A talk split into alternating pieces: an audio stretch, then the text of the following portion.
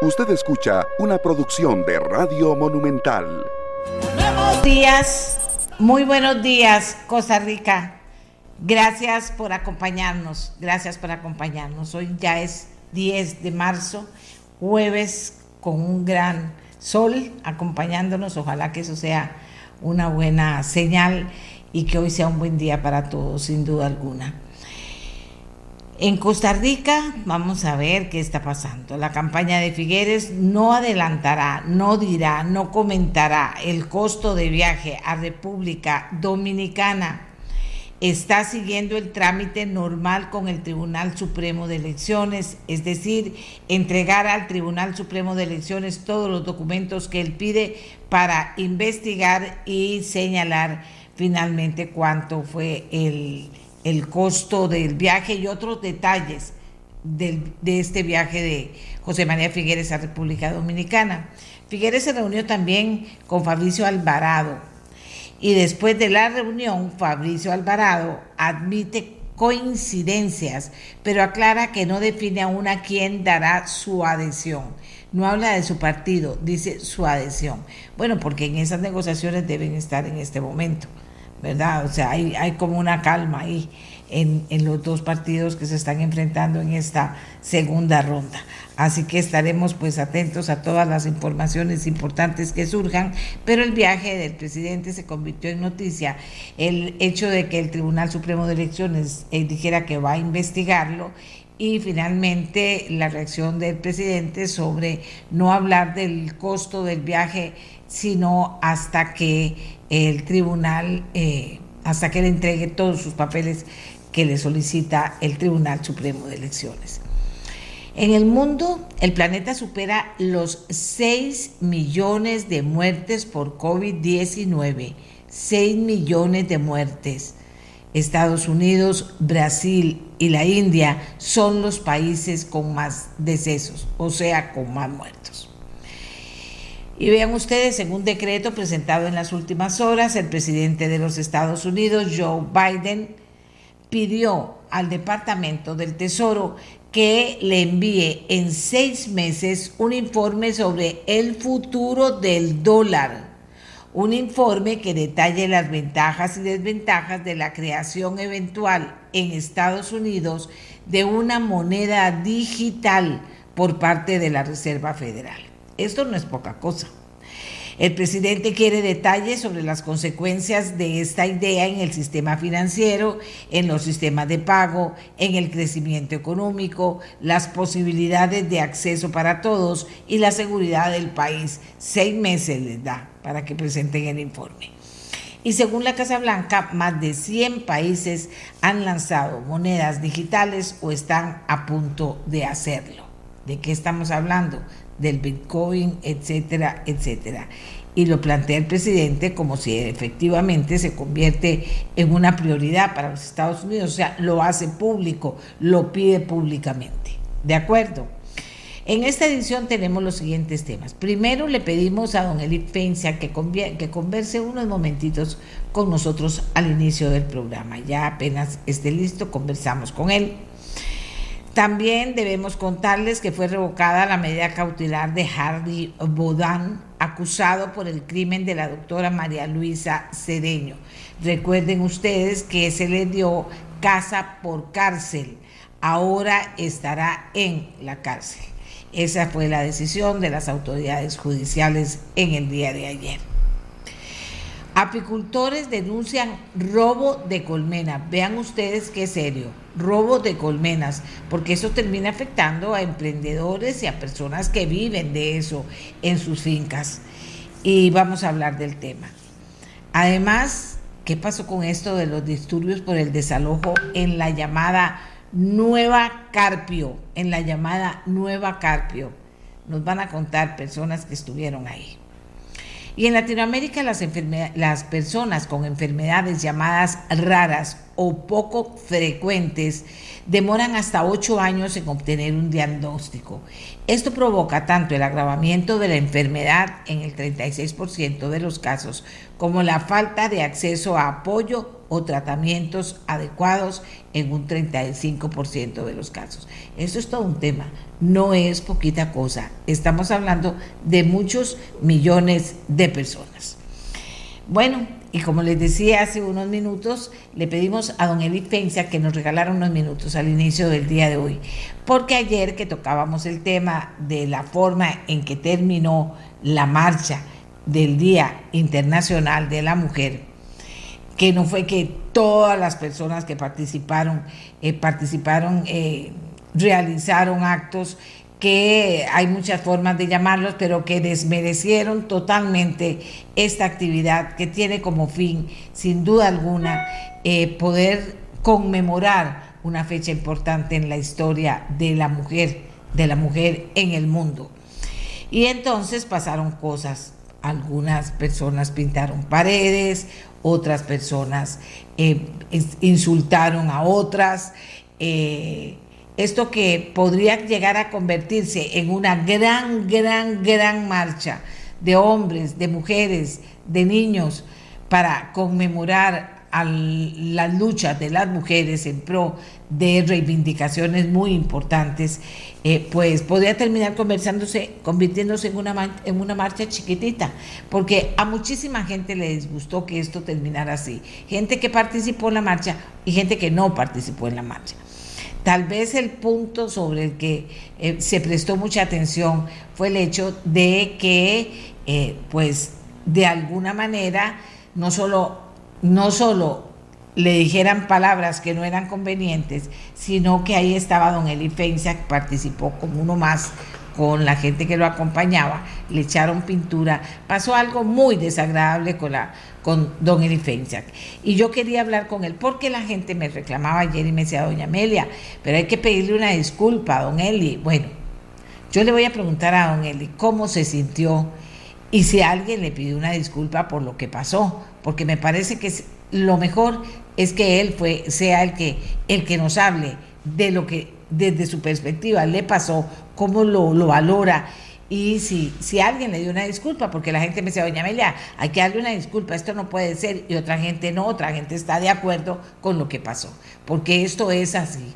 El tema es que cuando se respete la las, las cosas y puedan participar diferentes pensamientos, diferentes personas en una marcha que tenga como fin conmemorar, eh, como en este caso, lucha de las mujeres por reivindicaciones importantes, que esto fue lo que motivó este día, eh, eh, debería poder hacerse respetando a las partes y no que ocurriera lo que ocurrió. Don Eli, gracias por atendernos. Cuéntenos.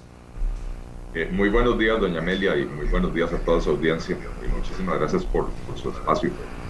doña Amelia, lo, primero que, que, quisiera decir, y algo a lo que usted se refirió ahora en la introducción, es que lo que sucedió no fue la marcha. La marcha transcurrió en paz y normalidad, en un ambiente de, alegría. Eh, yo llegué tarde porque tenía otras reuniones, pero estuve más o menos una hora por ahí y, todo había transcurrido en, perfecta normalidad. Eh, al, al, final, cuando ya la gente estaba concentrada en la Plaza de la Democracia, eh, y bajo el velo de ya de la, oscuridad, de la oscuridad de la noche, empezaron a aparecer unas ciertas figuritas vestidas de negro, con las caras tapadas, con los pelos tapados, eh, y, y, ahí fue cuando se empezó a calentar eh, un poco el ambiente.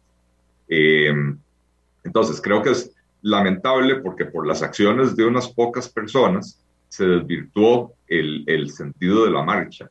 y si yo estaba ahí era para apoyar a las mujeres costarricenses y apoyar a las mujeres del Partido Liberal Progresista que me pidieron que las acompañara en su lucha contra la violencia, en su lucha contra la agresión, contra el acoso sexual, eh, en, en, eh, en, su lucha por, reivindicar la igualdad de la mujer, ¿verdad? Eh, y aparecieron estos grupúsculos con una lucha que no tiene nada que ver con la causa feminista, que no tiene nada que ver con la causa de la igualdad de la mujer, porque lo que traían era una agenda estrictamente ideológica. A mí nadie me acusó, ni me han acusado, y, no pueden hacerlo porque nunca le he, puesto un dedo encima a una mujer. Nadie me acusó de misógino, nadie me acusó de, acosador, de abusador, de agresor. Me acusaron de neoliberal, de facho y de clasista. Eh, y algunas de las mujeres que iban conmigo del partido les dijeron que les empezaron a decir que, no, que ellas no tenían nada que hacer ahí, que ese era un espacio exclusivo para la izquierda del país y que nosotros no teníamos nada que estar haciendo ahí.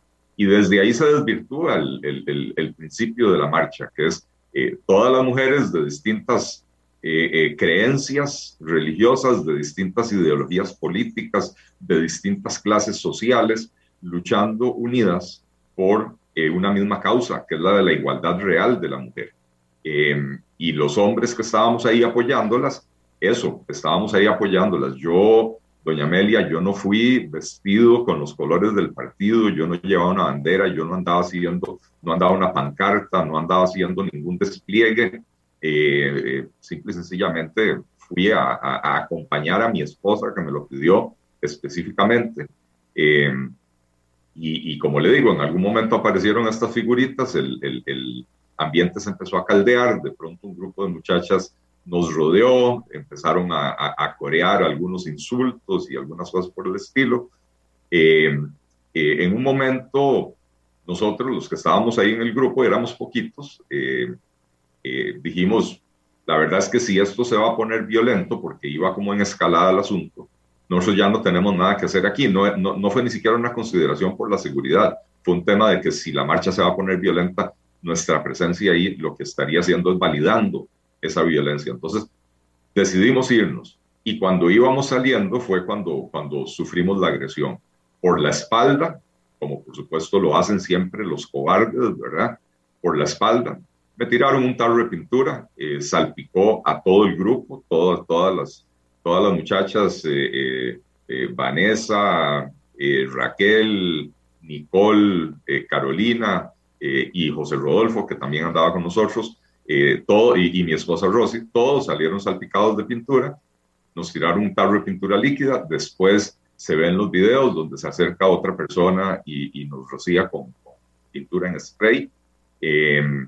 a, José Rodolfo él sí recibió un golpe, no, no sabemos de qué, probablemente una moneda que le tiraron a la cabeza, una chichota y nada más, ¿verdad? Pero eh, al tiempo que estaba sucediendo esto, a 10 metros de donde estábamos nosotros, estaban vandalizando la unidad móvil de Canal 7 y yo lo vi con mis propios ojos. Y yo vi cuando la unidad móvil se retiró eh, eh, a, a toda velocidad y un camarógrafo se fue corriendo detrás no sé si era camarógrafo de Canal 7 o si simplemente iba a, tomar la escena, eh, y estas muchachas de negro le empezaron a aventar objetos. Yo no pude ver si eran piedras, si eran botellas, qué era lo que estaban haciendo, pero empezaron a atacar al periodista, al camarógrafo, ¿verdad? Eh, y, bueno, después de que nosotros nos retiramos, eh, fue cuando sucedió lo que ya yo no vi el vandalismo contra, contra el edificio de la Asamblea Legislativa, ¿verdad? Así que es muy lamentable porque usted y yo estamos hoy aquí hablando de, actos de agresión cometidos por personas en una marcha que era para luchar contra la agresión y la atención del público se desvió por culpa de estas personas que llegaron, doña Amelia, y hay que decirlo con todas las palabras, llegaron preparadas y organizadas eh, y con la intención de desestabilizar, de provocar caos, de introducir violencia, venían a eso, porque de otra manera uno no se puede explicar cómo en una marcha que ya para ese momento tenía tres horas y había, y había transcurrido en absoluta paz, aparezca gente con tarros de pintura, con, con latas de spray eh, y con otros objetos para estar lanzándole a las personas, ¿verdad? Venían preparadas para provocar el caos. Eh, ¿Era su primera experiencia en una marcha, eh, don Eli? No, señora, no, para nada. Yo, yo, eh, miren, en el 2015, cuando mi hija menor tenía 14 años, me dijo, papi, yo quiero ir a la marcha de la diversidad. Y, fuimos, la acompañé. y a partir del 2015, todos los años hemos ido a la marcha de la diversidad. En el 2015, por cierto, doña Amelia, no existía el Partido Liberal Progresista, yo no estaba metido en política. Em, eh, fuimos simple y sencillamente como un ciudadano con su hija. Em, fuimos con algunos amigos y, y, se nos hizo la costumbre todos los años, 16, 17, 18, 19, ya en el 2020 vino la, la pandemia. He participado en otras marchas, en, las de No Más Recope y algunas otras por el estilo. Eh, así que no, no, no es la primera vez. Y además, eh, doña Amelia, yo no participo en las marchas por estar metido en la política. Como le digo, eh, fui en el 2015 a la Marcha de la Diversidad porque mi hija me lo pidió y la fui acompañando. Eh, ¿Qué le ha dicho la gente a usted? Porque hay gente que justifica lo que pasa, dice, bueno, están matando a las mujeres, las están asesinando, no hay justicia para, para eh, pronta y cumplida para que los culpables de esos crímenes estén en la cárcel. O sea, toman todo un discurso en ese sentido para justificar, para justificar esos actos de violencia.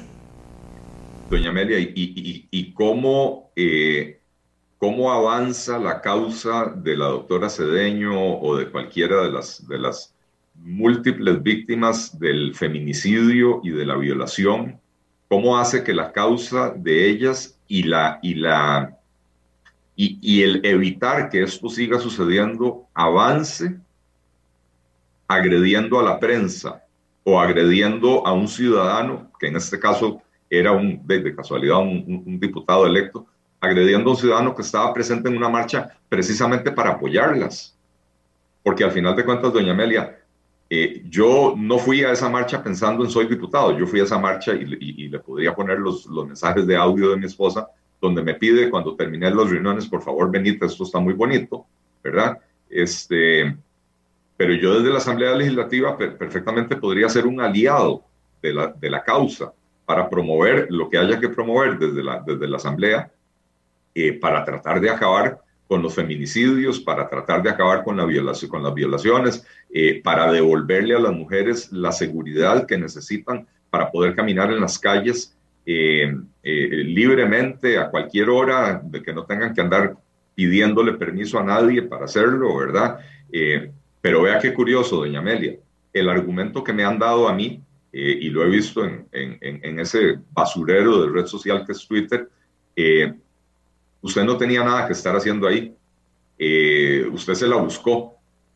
Perdón, doña Amelia, pero ¿acaso ese no es exactamente el mismo argumento que le dan las machistas, los machistas perdón, a las mujeres cuando, cuando, cuando sufren de algún abuso, acoso o violación? ¿Qué andaba haciendo usted ahí? Porque estaba en ese bar, porque andaba sola en la playa. No es exactamente el mismo argumento. No, no, es que estábamos en un país libre donde los ciudadanos tenemos derecho, primero, a circular por las vías públicas y segundo, a participar en marchas y protestas eh, eh, precisamente para, para, para, mejorar las condiciones de vida de, de ese 50 y piquito por ciento de, de, las costarricenses que no pueden salir a caminar tranquilas a la calle porque, porque se, se convierten en víctimas de, de hombres que se creen propietarios de ellas. Bueno, entonces, ¿cómo avanza la causa del feminismo cuando las mujeres, y ojo, el grupúsculo, porque no quiero que se entienda que yo estoy diciendo que esto fue toda la marcha o que esto fueron todas las mujeres. ¿Cómo avanza la causa del feminismo cuando este grupúsculo de violentas y pachucas se dedican a vandalizar eh, eh, propiedad privada, propiedad pública, a insultar personas, a, a, agreder personas, ¿verdad? Alguien que me explique cómo es que cómo avanza esa causa. Yo sí le voy a decir algo, doña Amelia. A mí en Twitter me han emitido amenazas de que no vaya a la marcha de la diversidad porque me van a estar esperando y, como que si fuera un gran chiste, que ahí tienen más colores de pintura. Doña Amelia, a mí nadie me va a decir cuáles espacios yo puedo ocupar. Aquí hay una agenda ideológica de unos grupos de izquierda extrema que, me la manifestaron estando en la marcha de la mujer, donde me decían, ustedes no tienen nada que estar haciendo aquí, este es un espacio para, para, la, para, para la izquierda progresista. Ustedes los capitalistas neoliberales no tienen nada que estar haciendo aquí, perdón. Hay una agenda de, de unos grupos de izquierda extrema que quieren desestabilizar este país, que quisieran acabar con la libertad de expresión, que quisieran acabar con la libertad de tránsito Eh, y esa no es la vía costarricense y a mí nadie me va a decir a dónde puedo estar y a dónde no puedo estar. Yo seguiré defendiendo mis ideales, yo seguiré defendiendo los derechos de la mujer, doña Amelia, yo seguiré defendiendo eh, las libertades individuales eh, y lo haré desde las trincheras que yo decida que son las mejores y que son las correctas para hacerlo. No podemos simplemente arrugarnos y, decir, ah, no, como, como va esta gente violenta, nosotros nos vamos a desaparecer de ahí. Lo que sí hace falta, y es algo que yo he extrañado en estos días, es de parte de las organizadoras de la marcha una condena a la violencia. Porque la marcha se desvirtuó por culpa de una minoría, y doña Amelia, yo estuve ahí, yo sé que fue una minoría, pero la marcha se desvirtuó por culpa de una minoría y sin embargo los organizadores, las organizadoras de la marcha no han hecho para decir esto no nos representa, la violencia contra la prensa no nos representa, el, vandalismo contra la propiedad pública y privada no nos representa, la agresión a personas que estaban apoyándonos ahí no nos representa, no lo han hecho, no lo han hecho y por eso es que se termina desvirtuando la marcha. Eh, pero bueno, allá cada uno con su conciencia. Yo, yo sí le puedo decir, doña Amelia, que conforme yo me iba retirando, se me acercaron muchas muchachas a pedirme disculpas. Algunas que me dijeron, ideológicamente estamos en posiciones muy distintas, pero esto no me representa.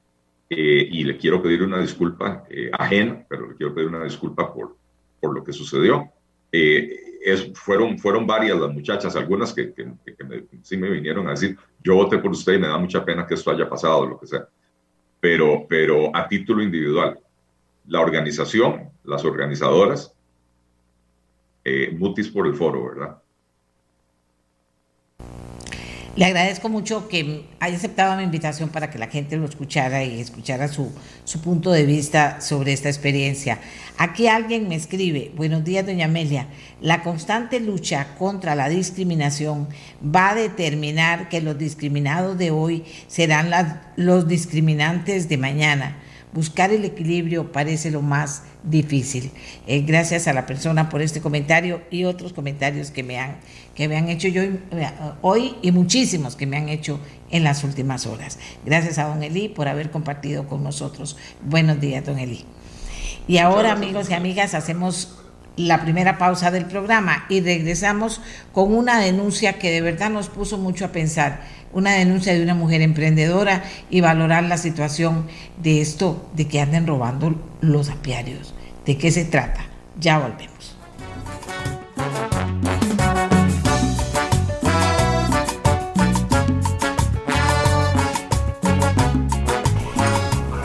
Recibí este mensaje.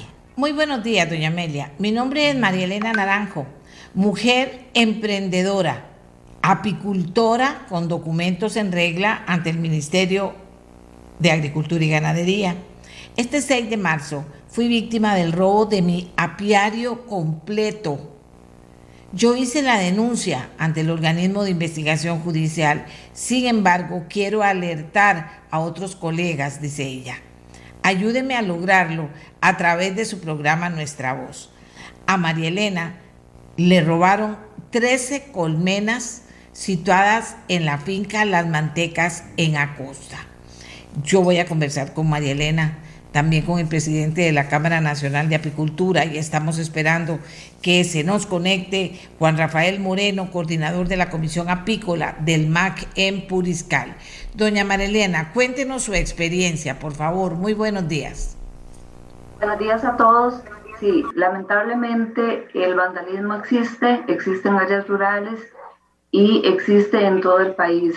Con muchísimo esfuerzo nos dedicamos como una familia emprendedora a desarrollar y establecer un apiario, el cual nos costó muchos años de esfuerzo, sacrificio, madrugadas. Junto con mi familia empezamos a trabajar y un día de tantos llegamos a cosechar.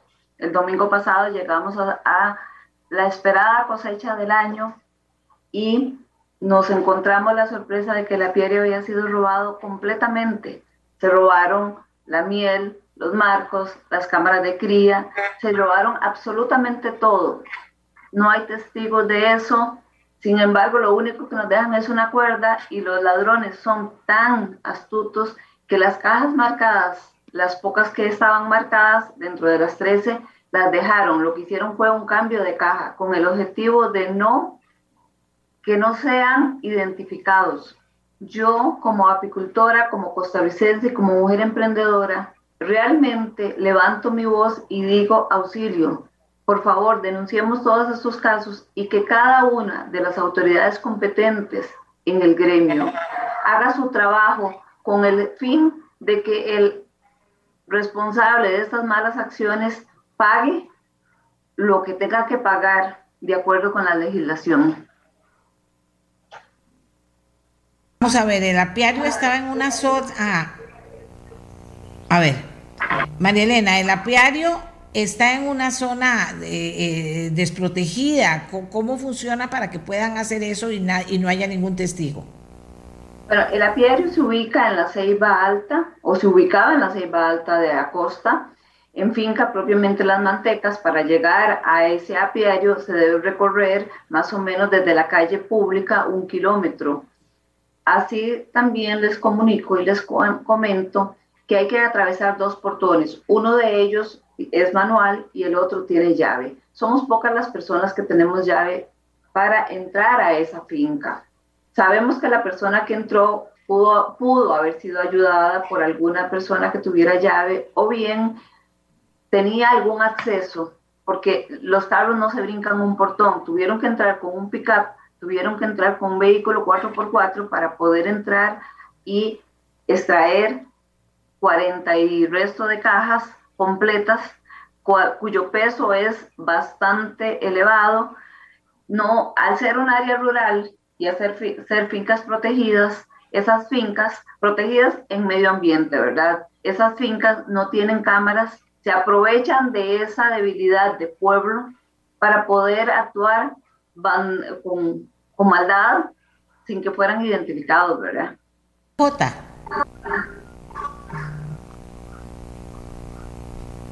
No le escuché. María Elena, que...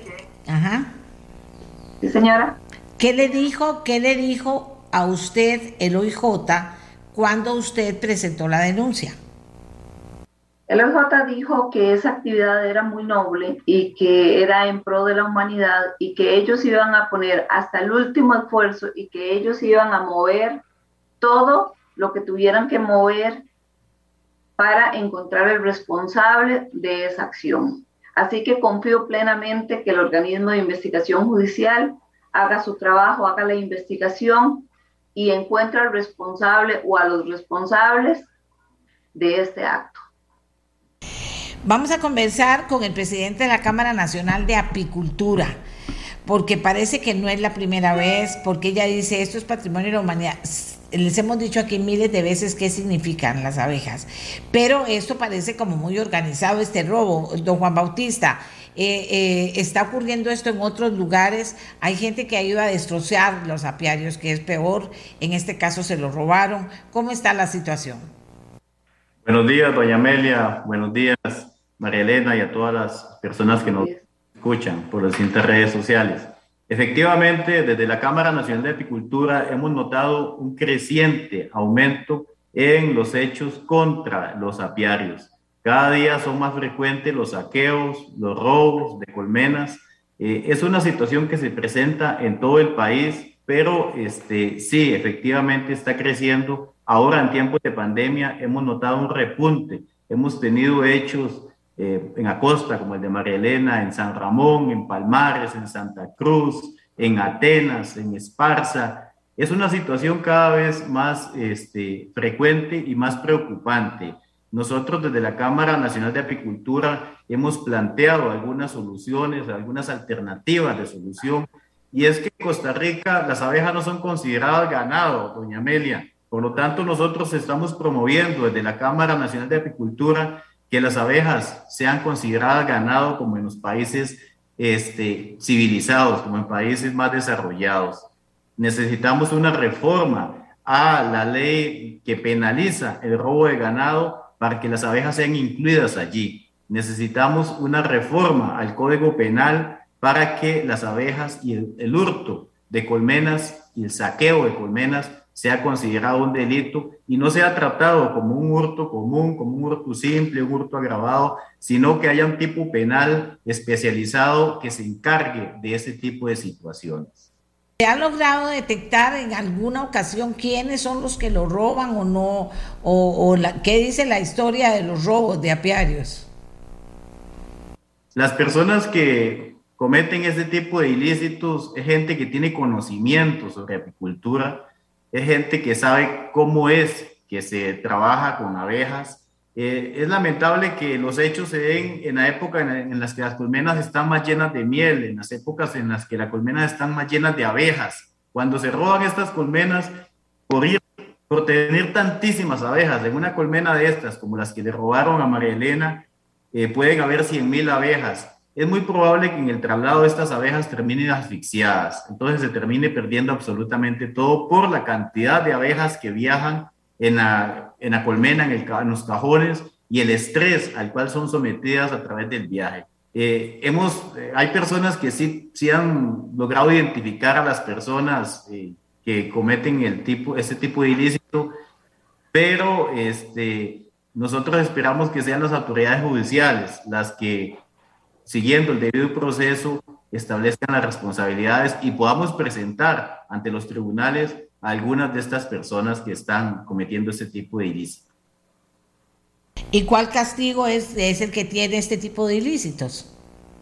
La penalidad del hurto, del hurto simple o el hurto agravado, que puede ir de dos a cinco años, eh, dependiendo de la cuantía también. De allí la importancia de la reforma legal que les comentaba, para que haya un tipo penal especial y podamos tener una penalidad mayor, eh, penas más severas, porque lo que le sucedió a María Elena y le sucede a las personas apicultoras en el país es muy lamentable. Es el robo, el esfuerzo de toda una vida, es empezar de cero, es el esfuerzo de todo un año para que las abejas lleguen a esta época, logren tener su miel, que es el sustento de sus familias. Entonces sí necesitamos penalidades más fuertes y para lograrlo eh, necesitamos algunas reformas legales que deben tramitarse ante la Asamblea Legislativa. Aquí alguien me pregunta, ¿cuál es el valor estimado del robo en su totalidad? Es que el tema de las abejas no es el valor estimado, no sé en cuánto estará estimado, si se estima realmente en lo que es una abeja más otra abeja más otra abeja, son millones de millones de millones de millones. Explíquele usted, señor, eh, eh, qué es una abeja, qué es una colmena, cuál es la riqueza que, que tiene para la, no solo biodiversidad, sino para la vida humana. Sí, la importancia primordial de las abejas es ese servicio ecosistémico que ellas brindan, que es la polinización. La transferencia de polen de una flor a otra es lo que hace que la agricultura se dé, que las plantas produzcan frutos, que las plantas se reproduzcan, que el aire se purifique, que el agua se purifique. De manera que el producto más importante de las abejas es la polinización. Después de esto vienen los productos de los cuales se aprovechan las personas apicultoras, como es la miel, el polen, el propóleo, la jalea real, la cera.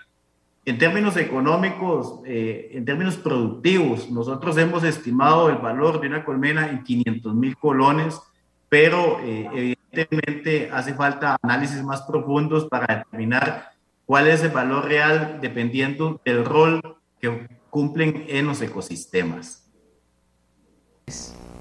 Eso es lo que yo digo que qué mala está la educación, porque yo cuando era de chiquitita y hace muchísimos años de eso, nos enseñaban todo eso que usted nos está diciendo.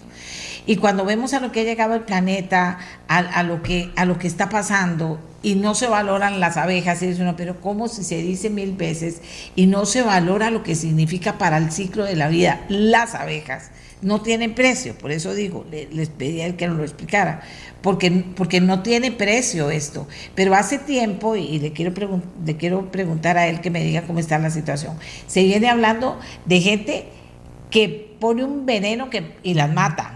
Se ha hablado de gente que, que los, los, incendia. O sea, ¿quién puede querer hacer eso? Si la verdad es que el valor real que esto tiene al final no son millones de millones para la gente que solo mide las cosas por la plata.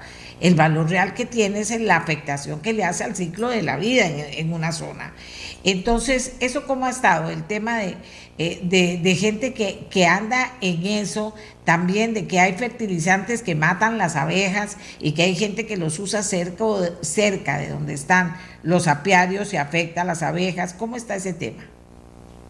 Sí, efectivamente nosotros en la Cámara Nacional de Apicultura hemos lanzado varias voces de alerta sobre algunas, eh, algunos fenómenos, algunos flagelos que afectan la apicultura. Y uno de esos es el tema de las intoxicaciones masivas. Nosotros lamentamos desde la Cámara Nacional de Apicultura que en Costa Rica no estén integrados los eh, distintos actores del sector agropecuario. Eh, existe, existe un divorcio entre algunos sectores y algunos actores productivos dentro del mismo sector y la actividad de unos repercute de manera negativa en otros. Específicamente, la agricultura intensiva basado en un paquete tecnológico cuyo producto principal son los venenos, está causando estragos a nivel de las poblaciones de abejas en Costa Rica y eso nosotros lo hemos venido denunciando a todo nivel, a todo nivel, porque es una situación gravísima.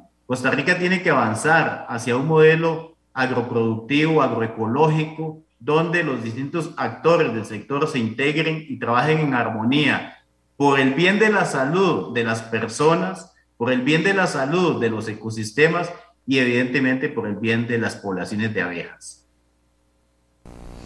Aquí dice, Amelia, lo de las abejas es falta de educación, obvio. Los chiquillos deberían denunciar a los adultos que lucran de actos ilícitos porque simplemente están haciendo las cosas mal. Eso es cierto. Eh, eh, pero yo lo que no entiendo es porque nadie valora el tema de las, o sea, cuesta tanto que se valore el tema de las abejas, en, yo no sé si en el planeta, pero aquí en Costa Rica porque sé que también en otras partes del mundo la gente se ha preocupado mucho de esto. Aquí en Costa Rica se les hace daño a los apiarios, a las abejas, no se apoya y se fomenta el apoyo hacia la gente que está eh, eh, dedicada a tener los apiarios y a cuidar a las abejas. De hecho, cuidar a las abejas es toda una profesión y es toda una vida de trabajo y de conocimiento también. Entonces, por eso aprovecho que... Sí, señor evidentemente la respuesta está en la educación. En Costa Rica no se ha hablado de la importancia de las abejas en los planes de estudio. Históricamente nosotros cuando fuimos a la escuela nos hablaron de la flor, de las partes de la flor, pero nunca nos hablaron del agente polinizador, de ese ser imprescindible, vital para el sostenimiento de los ecosistemas. En la educación está la solución. Nosotros logramos el año anterior, con el apoyo de un grupo nutrido de diputados, aprobar la ley 9929 que declaró la apicultura de interés público y le ordena al Poder Ejecutivo emitir una serie de políticas públicas. Nosotros estamos abogando ahora porque se emitan políticas públicas en materia de educación, de manera tal, de manera tal que el tema de la polinización y la importancia de las abejas sea incluido en los programas de estudio de las escuelas, colegios y universidades y dentro de la currícula de las personas que estudian educación para que cuando se enfrentan con los discentes puedan tener el conocimiento adecuado para transmitir esos conocimientos y generar un cambio que necesitamos como sociedad. Aquí me mandan esto, curiosidades de las abejas. Existen más de 20.000 especies diferentes de abejas baten sus alas 200 veces por segundo, alcanzan los, los 25 kilómetros por hora en vuelo. Una sola abeja visita unas 7000 flores al día. Las reinas viven hasta 6 años. Pueden poner 2000 huevos en un día. Dice, mueren, aquí la tengo, mueren cuando entierran su aguijón. Dejan parte de su tracto digestivo, músculos y nervios. Les apestan las patas, dice, y dejan su olor en las flores. A esta ya la visitaron. Ponen una flor, una flor ahí. Una cucharada de miel equivale al trabajo de 12 abejas durante toda la vida. Vean ustedes, muchas gracias a la persona, a don Humberto, que me está mandando estas curiosidades de las abejas. Las abejas son un tesoro. Yo no entiendo por qué de verdad Cada chiquito no conoce qué es la abeja. Todo, todo, todo el proceso y que, que el chiquito se haga grande y lo siga conociendo y se haga más grande y, porque destruyendo todas las cosas más valiosas que tenemos, que por eso digo, por valorarlas en plata no tienen valor, es una inmensidad de, de plata la que tendríamos que pagar por cada abejita. Aparte de las cualidades y calidades que tiene la miel de la abeja, ¿verdad? Nos dije el señor de la Cámara de Apicultura, aparte de todas las cualidades que tiene la miel. Sí, y Costa Rica, doña Amelia, y las personas que escuchan, Costa Rica es una potencia en cuanto a diversidad de abejas. Aquí tenemos registros de casi el 4% de las especies de abejas que existen en el mundo. Efectivamente, en el mundo existen unas 20.000 especies y en Costa Rica tenemos registros efectivos sobre 650 especies de abejas, pero según algunos eh, reconocidos científicos podríamos tener más de mil especies, lo cual nos eh, haría aún más poderosos, teniendo cerca del 5% de las especies de abejas que hay en el mundo. La abeja más conocida es la abeja apis, la abeja de la miel, la abeja que se trabaja en la agricultura, pero nosotros tenemos una diversidad de abejas que va mucho más allá, las abejas nativas, las abejas las abejas solitarias, son seres realmente maravillosos. Tienen más de 80 millones de años de coevolución con los bosques eh, tropicales como el de Costa Rica. Y, pienso yo que usted me corrige, que eso es algo que ayuda a mucha, porque es una especialidad de trabajo que requiere mucho trabajo especial y mucho conocimiento. Eso también ayuda a que emprendedores, eh, campesinos, productores de nuestro país puedan tener esa actividad, si no es para hacerse millonario, pero que, que los que conocen, que la quieren, la actividad. ¿Cómo está ese tema? En Costa Rica existen aproximadamente 1.500 familias que dependen exclusivamente del trabajo de las abejas, que dependen de la apicultura, de los productos que con su trabajo de las abejas. Eh, la apicultura es eh, una actividad que está extendida en todo el país, pero principalmente se concentra en la vertiente del Pacífico, que es la zona que reúne las condiciones climatológicas más adecuadas pero sí es una actividad sumamente importante. Nosotros en la Cámara Nacional de Apicultura hemos iniciado actividades de reactivación de la actividad apícola en todo el país, porque Costa Rica tiene un potencial enorme. Fíjese usted, doña Amelia y estimados oyentes, que Costa Rica tiene potencial para producir la miel que consumen los 50 millones de habitantes que vivimos desde Panamá hasta la frontera entre México y Guatemala. Hoy estamos produciendo 700, eh, 800 toneladas de miel, pero tenemos potencial para producir hasta 5000. Eso lo vamos a lograr con reactivación productiva, con apoyo a las personas productoras y incentivando a las personas para que se involucren en actividad, porque es una actividad que tiene mucho futuro. La miel de Costa Rica es una miel muy especial. El polen y el propóleo de Costa Rica son productos altamente valorizables y tenemos que ponerlos en valor. Volver al tema de doña María Elena, que le agradezco mucho la confianza y de, alertarle a mis colegas sobre lo que está pasando. Eh, eh, ¿Cómo alertar a esta gente? ¿Qué medidas deberían tomar? ¿Qué necesitan para cuidar mejor? O sea, ¿cómo hacemos para tomar la inquietud de doña María Elena Naranjo, a quien le acaban precisamente de hacer un robo espantoso en su apeaje? Nosotros eh, en la Cámara invitamos a los, instamos a, las personas apicultoras para que eh, refuercen los mecanismos de seguridad. Eh, hoy hay tecnología que se puede emplear, existen algún tipo de cámaras que se pueden este, utilizar, coordinar, informar a los vecinos para que estén alertas, porque ¿qué es lo que sucede? Que las abejas que se trabajan en apicultura, la apis, por ser una abeja con aguijón, una abeja que puede picar eventualmente, entonces los apiarios se ubican, eh, se deben ubicarse en zonas alejadas. Esta situación la aprovechan los amigos de, de lo ajeno para perpetrar este tipo de ilícitos. Entonces, sí, este, las medidas que nosotros hemos recomendado es estar alertas, eh, comunicar, comunicarse con las personas vecinas para que si ven algún movimiento extraño lo informen y este, estar vigilando los apiarios, principalmente en la época de cosecha, y es cuando las personas andan buscando o andan detrás de la miel. Eh, evidentemente, a nivel de las autoridades también nosotros instamos para que eh, los procesos sean lo más céleres, lo más efectivos posibles, que se aplique la investigación como tiene que ser y de encontrarse las personas responsables se aplique todo el peso de la ley porque es una situación que no se puede tolerar. Me dicen que la ley es cualquier cosa también, eh, por ejemplo, eso es una cosa que me preocupa, pero la otra es que no es fácil cuidar, cuidar los apiarios, o sí es fácil cuidarlos. No sé si será fácil ahora con toda la tecnología establecer como un sistema de, eh, entre todos los que producen la miel para cuidarse unos a otros. No sé cómo está de verdad poder cuidar un apiario.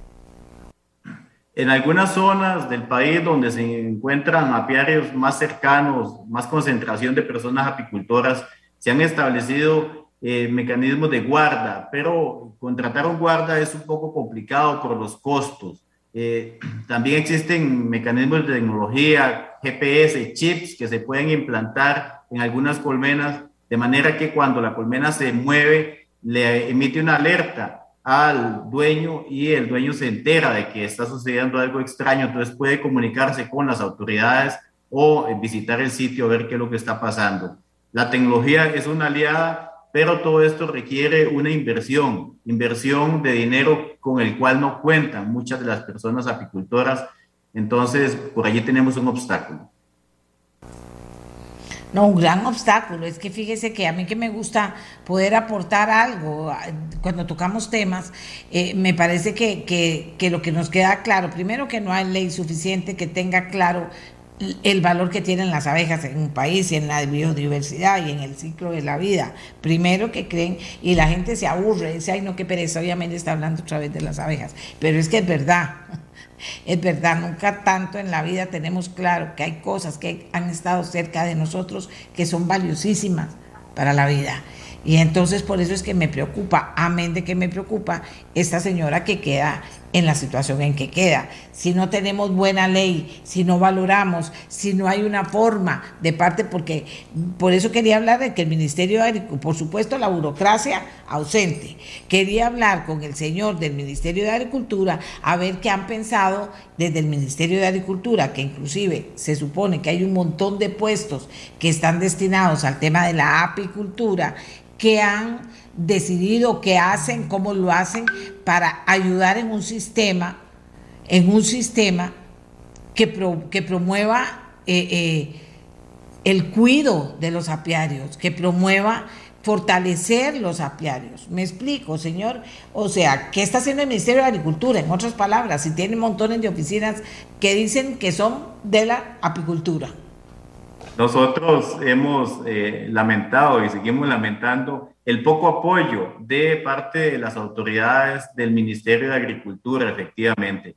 A la apicultura no se le ha dado la importancia necesaria. Eh, hemos tenido algunas autoridades que han sido muy complacientes con eh, algunos grupos de interés que están vinculados al tema del de, el uso del comercio de los agroquímicos. Por allí hemos notado algunos obstáculos para que se avance en la protección efectiva de las abejas. Costa Rica necesita, es urgente que tengamos un plan nacional apícola y ese plan nacional apícola no ha sido posible. Nosotros esperamos que en el próximo gobierno podamos avanzar hacia un plan nacional apícola porque es el colmo, sin menosprecio de ningún tipo de actividad, porque todas son importantes, pero en Costa Rica los paperos, los cacauteros, los chayoteros, todos cuentan con un plan nacional sobre su actividad y la apicultura no.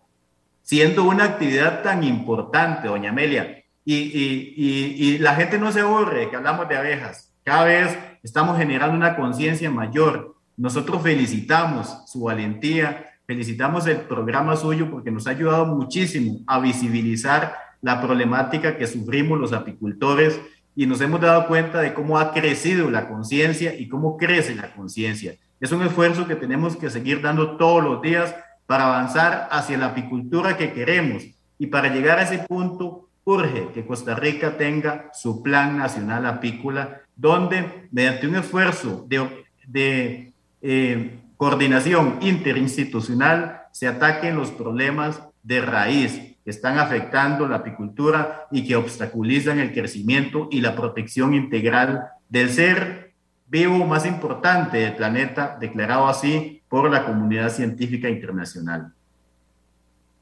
Aquí don José Luis Alfaro nos dice, el Ministerio de Agricultura debería, si es lo mínimo que debería hacer, colocar esa seguridad en todo donde se requiera. O sea, eso es lo que no entiendo. Aquí una persona también me decía, lo voy a leer, de, los comentarios que nos están llegando, que son varios. Aquí también una persona me decía, la pérdida de valores en nuestro sistema educativo, enfocado en temas de poca monta, está produciendo ciudadanos insensibles y amigos del dinero fácil. Incrementar penas en un sistema judicial colapsado no colabora mucho. Educación, señores, educación. Eh, ¿Cómo es posible que nosotros no valoremos, por eso sigo hablando de las abejas, cómo es posible que no lo hagamos? O sea, ¿qué creemos? ¿Que después vamos a tomar una pastilla y todo va a estar bien? ¿O que, cómo va a vivir la humanidad si destroza las cosas que tiene ahí y las está destrozando?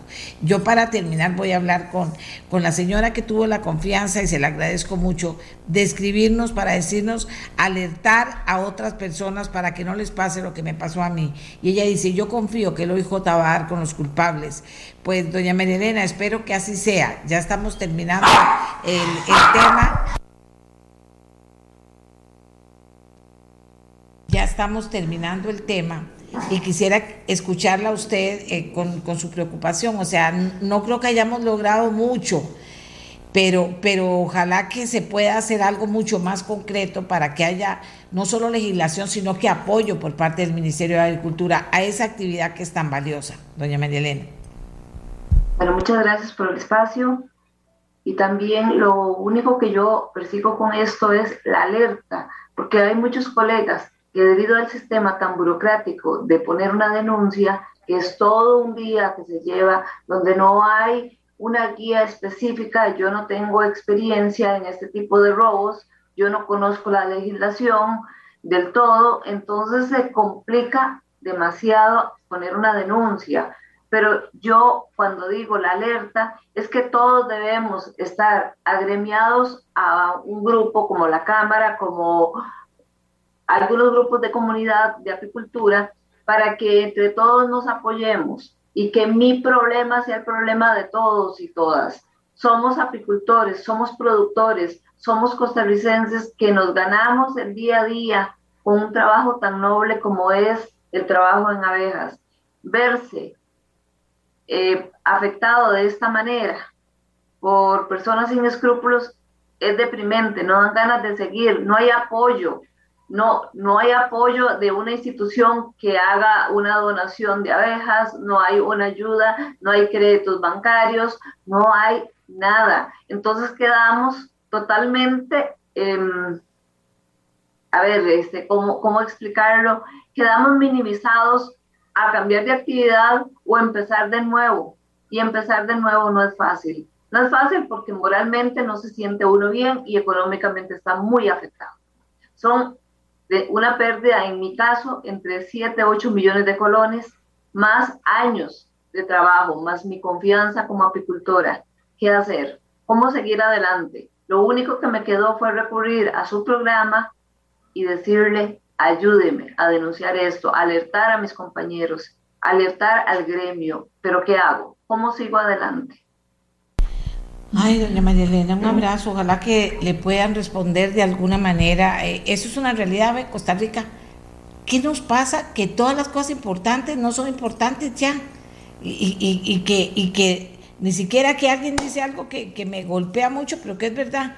El sistema de educación debería priorizar antes de enseñar cuáles son los derechos de los educadores, deberían enseñar cuál es el valor de las abejas. Es la verdad.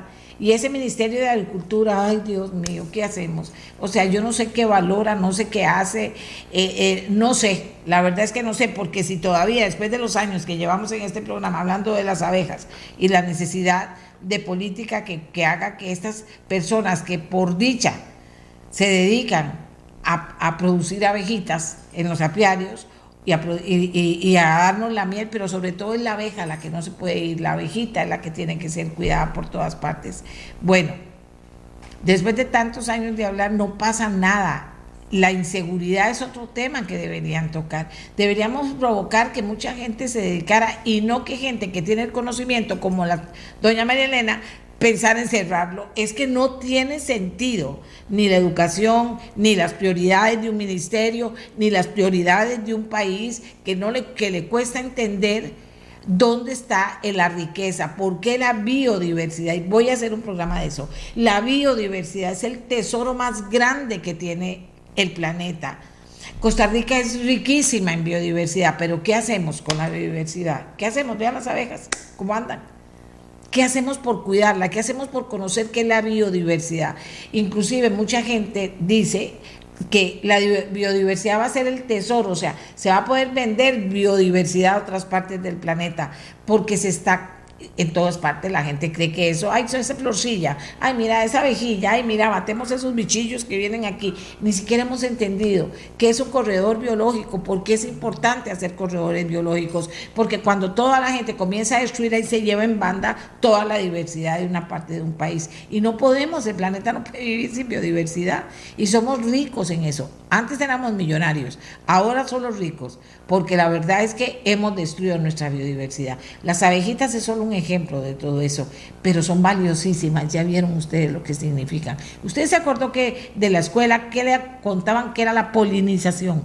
Léalo, vuélvalo, búsquelo ahora con el celular, aprenda para que se, se haga más sensible y cuando llegue a, estudiar y, vea la posibilidad de ayudar a los apicultores, cuando desde un puesto pueda ver cómo fortalece a los apicultores por lo que significan.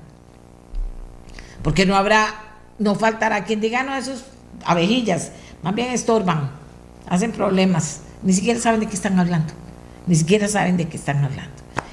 Doña María Elena, un abrazo, de verdad que me duele mucho su situación. Ojalá podamos hacer algo, ojalá que alguien que escuche pueda hacer algo, pero si no tienen la materia prima suya para su empresa, ¿qué pasa?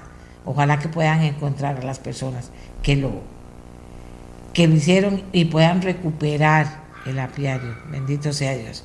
Gracias al presidente de la Cámara de Apicultura por ayudarnos a poner en contexto la situación. Hagamos una pausa y ya venimos. Costa Rica de verdad con mucho dolor, mucha preocupación, se angustia uno cuando ve que, que no hay manera, que la gente quiere entender, ver, profundizar en dónde está la verdadera riqueza de un país y la destruya. Ya volvemos.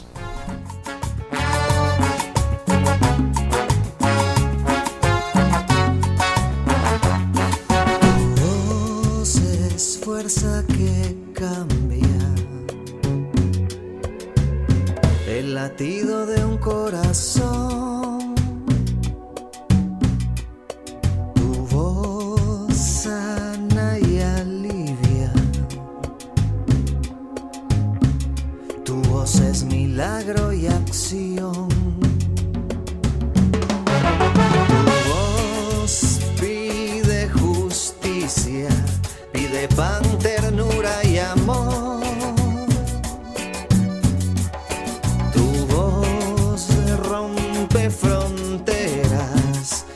esa es nuestra voz.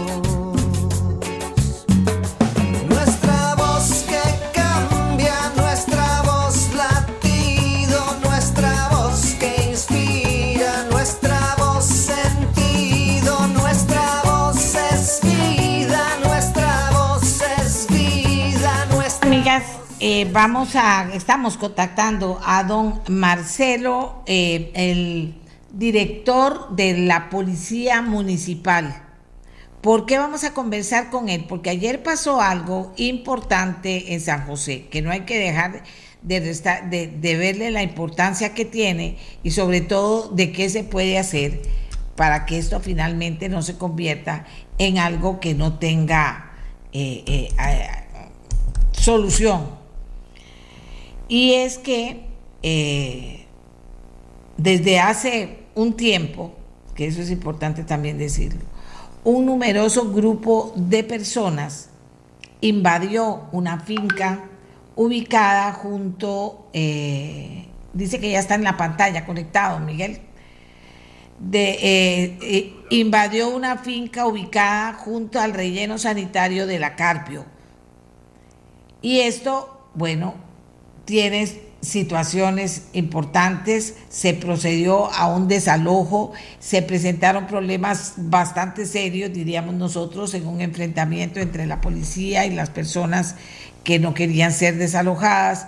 Y entonces le pedí a don Marcelo Solano Ortiz, director de la Policía Municipal de San José, que nos contara finalmente en qué pasó y en qué paró el tema y cómo se vislumbra a, futuro, porque también este, este, esta zona tiene un gran valor eh, ecológico y traía, traería problemas muy serios lo que pueda pasar ahí si se llena de, precaristas.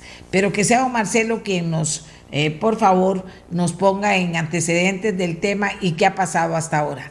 Don Marcelo, buenos días. Hola, buenos días, doña Amelia, toda la gente que escucha. Eh, sí, efectivamente, bueno, como ya de conocimiento general, el día de ayer se realizó un operativo en, en la Carpio para evitar la extensión de la precarización de la comunidad mediante una invasión a una finca enorme de 47 mil metros cuadrados en donde creíamos que podían asentarse en, los próximos, en las próximas semanas y meses centenares de ranchos y varias miles de personas. Eso, eh, bueno, claramente motivó la, intervención de, la policía el día de ayer eh, y a esta hora eh, ese terreno luce absolutamente despejado, lográndose el objetivo que buscamos el día de ayer, que era evitar esta, esta. ¿Y qué fue lo que pasó ahí? ¿Qué fue el tema del enfrentamiento y esto? Porque nos dicen que están organizados para volver. ¿Cómo van a manejar la situación y tomando en cuenta que es un lugar tan amplio? Sí, es, eh, es muy importante aclararle a la opinión que los enfrentamientos de, eh, que, se registraron ayer en la Carpio eh, no tienen relación con el operativo de desalojo. El operativo de desalojo, las familias se fueron en completa tranquilidad, eh, se retiraron en calma, se les dio el tiempo prudencial para que eh, se llevaran algunas pocas pertenencias que ya tenían depositadas en, en ese sitio y en menos de dos horas, eh, una vez llegaba la policía, ya la maquinaria y las cuadrillas estaban trabajando en las tareas de remoción de, de, estructuras, que realmente eran estructuras muy livianas. Eh, bolsas plásticas con algunos eh, palos de madera, algunos tubos, algunas tiendas de campaña eh, deterioradas. simplemente lo que había eran estructuras tratando de marcar el sitio del que ya se iban a apropiar. Los, los, los actos de violencia tienen relación a unos 500 o 600 metros del punto de desalojo, generados cuando la policía empezaba su salida eh, una vez que ya era innecesario tener un, gran contingente policial en razón de que ya la, pues el, el, terreno invadir ya estaba, eh, ya estaba despejado y no era necesario tener el recurso en el sitio. Y es en donde un grupo de delincuentes, de vándalos, se aprovecharon para eh, pues para hacer la gresca que, están en redes sociales y, también en, los medios de comunicación. Eh, al final de cuentas, eh, claramente, como se observan las imágenes, corresponde a un grupo, lamentablemente, de muchachos acompañados por, pues, por algunas personas mayores que simplemente con el ánimo de generar caos iniciaron el levantamiento de, iniciaron el lanzamiento de piedras y la quema de, algunos artículos y que eso obligó a la intervención de fuerza pública. Vamos a ver, ¿de quién es de quién, de quién esos son esos terrenos? Esos terrenos son, eh, bueno, esos terrenos colindan con el eh, Parque de Tecnologías Ambientales DEVI. Esos terrenos son terrenos privados y los terrenos están aún están a nombre de un fideicomiso. El fideicomiso tiene varios inversionistas eh, y son terrenos que tuvieron como una vocación inicial un tajo eh, el Tajo ya había cumplido su vida, eh, su, vida útil, ya se habían extraído los materiales que se podían extraer, como hay varios tajos en la, en la misma zona, y según entendemos, pues ya no me corresponde a mí, están los inversionistas, pero según entendemos, el objetivo eh, ha sido construir un, un, proyecto también para el tratamiento de basura o generación eléctrica con basura. Es un proyecto muy viejo y pero ya corresponderá a los inversionistas, no a mi persona, definir. El caso es que, eh, que aquí hay algo importante. Una de la justificación que presentaron los vecinos para invadir fue alegar que esos terrenos tenían muchos años de estar sin uso. Esa fue la justificación que se repitió en la zona en donde las familias reclamaban que la tierra estaba ociosa y que ellos necesitaban tierra para construir sus, sus, hogares. ese, fue el, digamos, ese fue el centro, el detonante de, de la invasión, motivada por algunos autores intelectuales que creemos corresponde eh, a dos hermanos de la zona eh, de reconocido eh, expediente policial y que según informes que tuvimos en la, misma, en la misma zona, ayer mismo estuve personalmente en el sitio, algunas familias decían les habían pagado una suma de dinero por el derecho a, ingresar a esa propiedad y hacerse del espacio que le correspondía. Y, este proyecto del que habla usted, eh, bueno, tiene conocimiento, usted trabaja en la municipalidad. Eh, ¿Hay interés en, realizarlo realmente, pero entonces partimos de que esto es propiedad privada? Sí, sobre, sobre el uso, sobre el destino o el proyecto de la propiedad privada, yo no podría referirme porque pues, no me corresponde por, por, por, mi cargo y desconozco los detalles. Eh, uno como autoridad policial, en el caso mío en concreto, eh, respondemos al, cumplimiento de la, de la obligación y era después una privada que estaba siendo invadida por un grupo de precaristas atendiendo lo de, su, de, sus, de sus víctimas.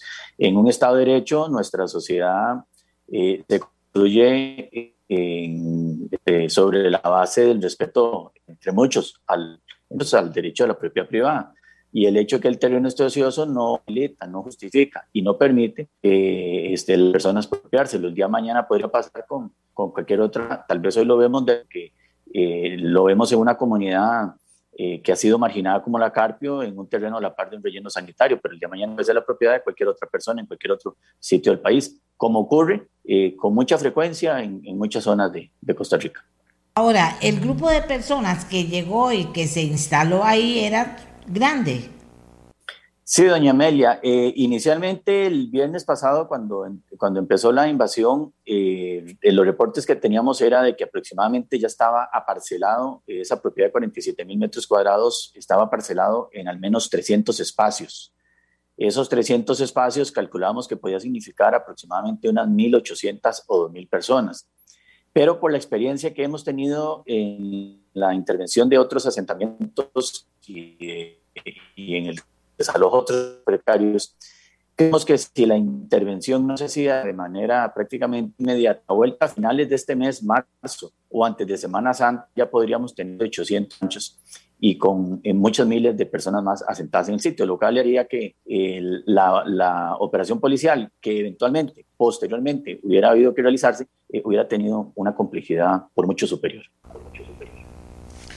Bueno, si yo no entiendo mal cómo se organizan estas personas, hay gente que se organiza y que, y que eso que dice usted lo divide y, hasta gente que, que, hasta intenta venderles el pedazo a las personas. ¿Cómo opera eso en este caso? Vea, le, voy a explicar. Eh, la propiedad ya tenía un rancho bien construido, bueno, más o menos bien construido, con, con latas y madera, eh, de un tamaño medianamente razonable. Eh, quizás de un 5 por 5 podía ser el, rancho, unos 20 metros cuadrados. Esa era eh, la oficina del, eh, podríamos llamar, del autor intelectual de esta invasión. allí las personas se registraban, a la par habían varios ranchos construidos con bolsas de basura donde se apilaban materiales de construcción y herramientas de trabajo como palas y picos.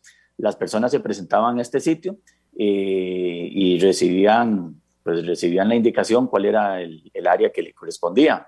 Eh, había, teníamos reporte de, al menos un vehículo eh, que ya está identificado por, diferentes autoridades que iba y venía, y, era un microbús que iba y traía a las personas, y de que aparentemente dos hermanos de reconocido expediente policial eran los encargados de generar eh, los, los cobros para que las personas tuvieran acceso a ingresar a esa, a esa propiedad. Como lo hemos dicho en otras ocasiones, lamentablemente en estas invasiones generalmente hay eh, algunos autores intelectuales criminales que le sacan el poco dinero que puedan tener estas familias, que los engañan, que eh, con la necesidad y que con la esperanza de poder comprar un, sueño, pagan las sumas de dinero que les piden. En este caso se hablaba de 200 mil colones. He tenido experiencias en otros precarios en donde la gente habla de haber pagado hasta 3 millones de colones eh, como derecho a tener un, un, un, lote de determinadas características en un precario, o gente que compra ranchos, que ya los compra hechos en un millón y medio de colones, o que compra ranchos y los alquilan, que en eso eh, ocurre con mucha frecuencia. Eh, no necesariamente para, para, la gente que nos escucha cuando estemos en las afueras de un precario, no, no necesariamente imaginémonos lo que podría ser natural pensar cuando vemos tantas familias en, en ese asentamiento. En muchísimas ocasiones se trata de eh, cuartos de arrendamiento, de cuarterías en condición de precario o de aprovechados que se han hecho de cuatro, cinco, seis, siete ranchos y que se dedican a alquilarlos. Y en el caso específico de la Carpio, lo que eh, tememos es que eh, algunas personas sacaron mucho dinero eh, y finalmente todas esas personas que lo pagaron perdieron el dinero que les pagaron y perdieron los pocos de materiales que ya tenían depositados en, en la zona.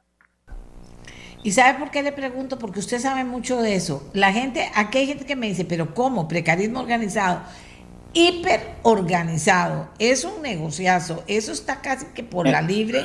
Y, por, y, don Marcelo lo sabe, por eso le pido que me lo diga, porque yo lo sé. Y ha habido personas que dicen, ay, ya, ya usted 800 mil, porque ya con eso me va a dar un terreno en dirección. Pero ¿cómo? Si eso no les explica y no entienden.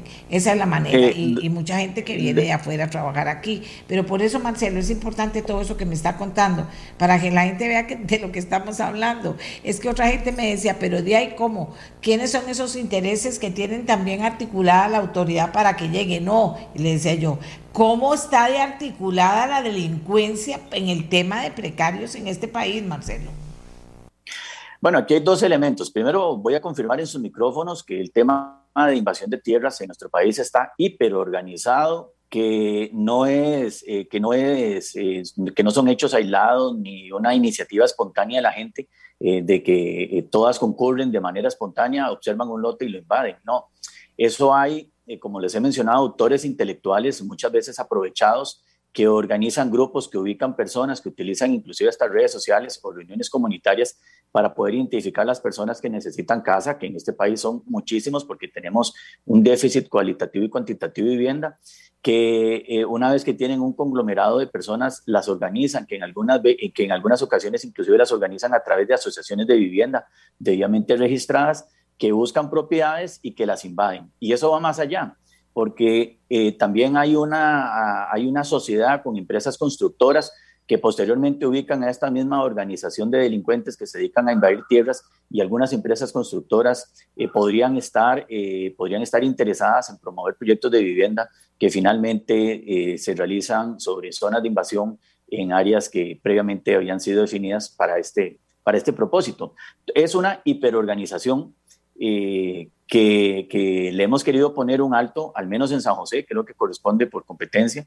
En, en octubre pasado intervenimos el sector de, del pecado de las bendiciones en Pavas, en donde algunas familias referían haber pagado hasta medio millón de colones por, por tener un, pedacito de tierra en un área de protección forestal. Eh, el día de ayer intervenimos en Acarpio y, y lamentablemente tenemos eh, decenas de asentamientos humanos por toda la capital, serán centenares por todo el país que mientras no haya una solución sostenida al problema del déficit habitacional que tiene el país, lamentablemente estos precarios irán creciendo y lamentablemente irán apareciendo, eh, irán apareciendo asentamientos nuevos. Eh, para mencionar solamente la pérdida de las montañas de toda la Juelita, que están, están totalmente copadas con, con precarios y que hay una solicitud de la Municipalidad de la Juelita para iniciar su desalojo y también con los cerros de la Carpintera en el Cantón de la Unión, que, que, hemos visto cómo se pierde la cobertura forestal, forestal y cómo van las construcciones para, para arriba. Ah, bueno, y, y lo otro, doña Mel, lo importante es que no generalizo, obviamente, no generalizo, y claramente aquí hay un gran el dolor humano por toda la necesidad de estas personas. Pero también hay grupos delincuenciales que se aprovechan de esta extensión precaria y que en esa lucha territorial, como podría ser, pues esa es una de las hipótesis que tenemos en, el caso de la Carpio, esa lucha territorial de bandas en, la Carpio pudo haber eh, motivado que uno de los, una de las bandas de la zona motivara, generara, impulsara esta invasión para poder tener un anillo de pobreza sobre el cual operar y ganar eh, un control territorial en la, en la, comunidad. Esa es una de las hipótesis policiales. Como toda hipótesis, necesita desarrollar una tesis y, y una síntesis para que, podara, para que pudiéramos eh, afirmarla, pero está sobre la mesa la posibilidad que la invasión de la Carpio de ayer haya sido generada por un grupo delincuencial motivado por la necesidad de tanta gente para tener un control territorial sobre un área que hoy no estaba habitada. No, y entonces, ¿sabe por qué, Marcelo? Le, le porque hay gente que dice, ay, no, pobrecitos que llegaron, los sacaron. Sí, pobrecitos los que son explotados por estas redes delincuenciales, que es nada de pobrecitos, que están totalmente organizados para hacer esto. Amén de que, por supuesto, el tema de gente sin casa pues es un problema grande, pero también el tema de los migrantes que vienen y entonces son, están haciendo fila para ver dónde les ofrecen una oportunidad para asentar su rancho, también es una realidad. Entonces, falta esto que hicieron ellos, estar de inmediato y no permitir que eso crezca, Marcelo. Eso es importante. Sí, efectivamente hay una presión migratoria, eso no se puede eh, tapar con, con, el dedo, eh, es un sol muy grande, hay una presión migratoria que, que está generando también eh, movimiento en asentamientos humanos, en el caso específico de, Carpio ayer, pero también hemos tenido acciones en Atillo, en, y en Pavas recientemente, en donde eh, un porcentaje razonable de las personas que están en el sitio son eh, personas extranjeras en condición de migración llegan al país y que necesitan eh, de estas necesitan de estas eh, construcciones para tener eh, para tener vivienda. hay algunos datos interesantes, por ejemplo, la Carpio inicia como un asentamiento, la Carpio inicia como una invasión en 1994 con una docena de familias.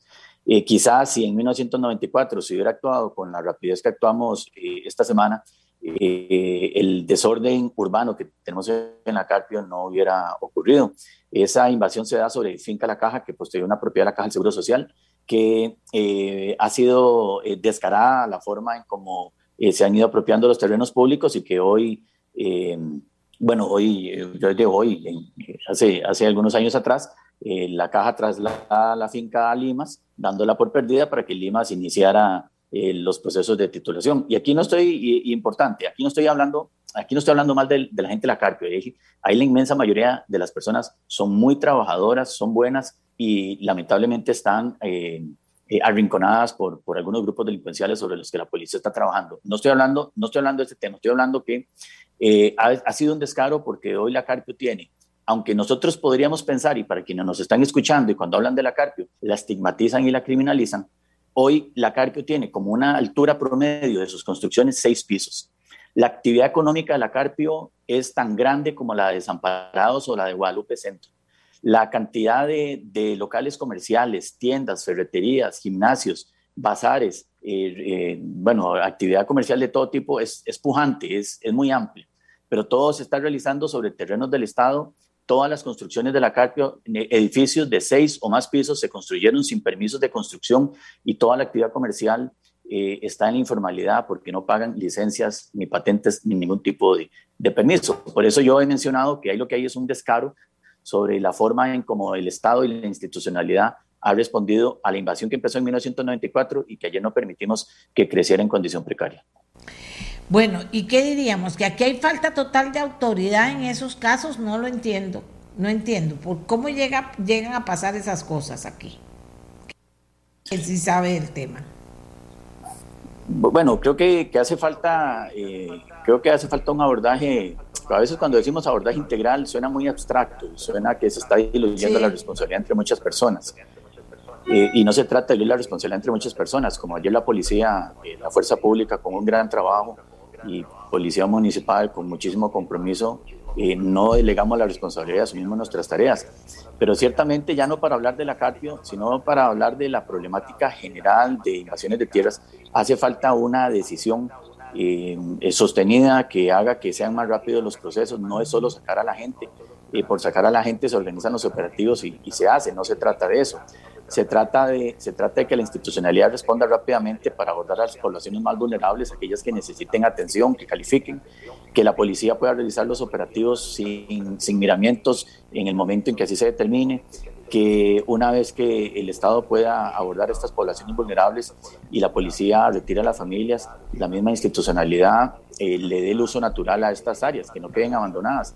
No se trata de sacar a la gente de, de los precarios y que queden las tierras ahí este, despedazadas. Eh, ya tenemos experiencias muy bonitas como el antiguo precario La Managüita en Pavas, que fue desalojado y que hoy tiene un parque muy bonito que se llama el Parque de la Libertad para el disfrute de la comunidad. Y tenemos la experiencia en la 25 de julio en Atillo, en donde eh, eliminamos, en donde intervenimos hace muchos años, hace, eh, eh, hace, hace, hace quizás una década, el, el precario que se conocía popularmente como aguantafilo y hoy hay un parque muy bonito para la comunidad 25 de julio. Entonces, quizás hace falta más compromiso en, muchas oficinas y menos temor sobre cuáles son las responsabilidades que, que tenemos quienes asumimos estas, estas tareas en la administración pública. Que dicho, es una buena forma de, terminar esta, esta conversación con Marcelo, él eh, conoce mucho del tema, pero eso es para que ustedes vean lo que está pasando con el precarismo en este país y porque la ausencia de una política pública clara que pudiera organizar y ordenar esto no se da y no se da en un gobierno, se da en el otro, ni en el que sigue, ni en el de más allá, se terminan haciendo todas estas cosas que se hacen, gente buena y trabajadora que buscó una oportunidad y llegó ahí, pero que todos esos ciudadanos en desorden no pagan los impuestos que tienen que pagar, las patentes que tienen que pagar, o sea, todo ese tipo de cosas hace que, eh, de que finalmente los delincuentes digan, aquí tenemos un negociazo que estafen a muchas personas y que otras vean a ver cómo hacen. Hay muchísimos extranjeros que están eh, solo esperando que les digan a dónde ponen toda la plata que han ahorrado o que traen para que les digan a dónde, se, a dónde es, a dónde es para ir y llegar y tomar un pedazo de lote. Y hay muchos delincuentes también que la gente sabe cuáles son y no les hacen nada tampoco. O sea, ¿a quién le interesa eso? Yo diría que a gobiernos irresponsables que en vez de agarrar con toda la plata que les pagamos para que haya Ministerio de la Vivienda, el otro de la vivienda, el tercero de la vivienda, el cuarto de la vivienda, con todo eso que le pagamos los costarricenses para que trabajen, en vez de hacer algo bien hecho, entonces hacemos esto, no hacemos nada. Y entonces viene el gobierno y no hace nada y el otro no hace nada, pero sí ganan salarios, sí ganan sueldos. ¿Qué pasa con eso? Y no tratan de arreglar todas estas cosas que deberían poderse arreglar y no tener como siempre cualquier cantidad de personas sin casa, nacionales o extranjeros, que están viendo a ver dónde algún irresponsable monta estas tomas de tierra para, para asignarles un terreno, ganarse ellos una plata y dejarlos ahí botados a la buena de Dios. Hagamos la pausa, Costa Rica. Antes quiero decirles, o informarles más bien, que me parece importante y agradecerle a Marcelo Solano que haya estado con nosotros. Eh, quiero informarles, porque están pasando cosas, ¿verdad? No es que no están pasando cosas en el mundo, también aquí en Costa Rica, pero sí están pasando cosas en el mundo que nos siguen golpeando mucho en relación a esta guerra. Al menos 71 niños murieron en Ucrania desde el inicio de esta ofensiva rusa el 24 de febrero. Esto lo dijo la encargada de derechos humanos en el Parlamento ucraniano. Desde el inicio eh, al 10 de marzo, 71 niños muertos y más de 100 niños heridos. Eh, tres personas, entre ellos una niña, murieron en el bombardeo ruso a un hospital pediátrico de Mariupol, en el sureste, el día de ayer. El presidente ucraniano Volodymyr Zelensky que condenó un crimen de guerra, mostró videos de la destrucción de este establecimiento que albergaba una zona de maternidad y un hospital pediátrico. Entre ellos se pueden ver edificios reventados, escombros, papeles y cristales esparcidos por el suelo. Así están las cosas en este momento. Si hay más información, pues estaremos, porque hay mucha información en desarrollo con Ucrania, estaremos llevándolas a ustedes. Ahora hagamos una pausa y venimos con más.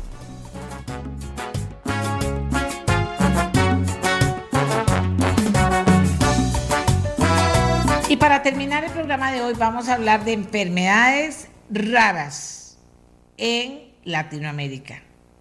Un estudio realizado por la Alianza Latinoamericana de Enfermedades Raras o Poco Frecuentes solicita intervención de la Organización Panamericana de la Salud en apoyo a los más de 42 millones de personas de Latinoamérica que padecen de este tipo de enfermedades.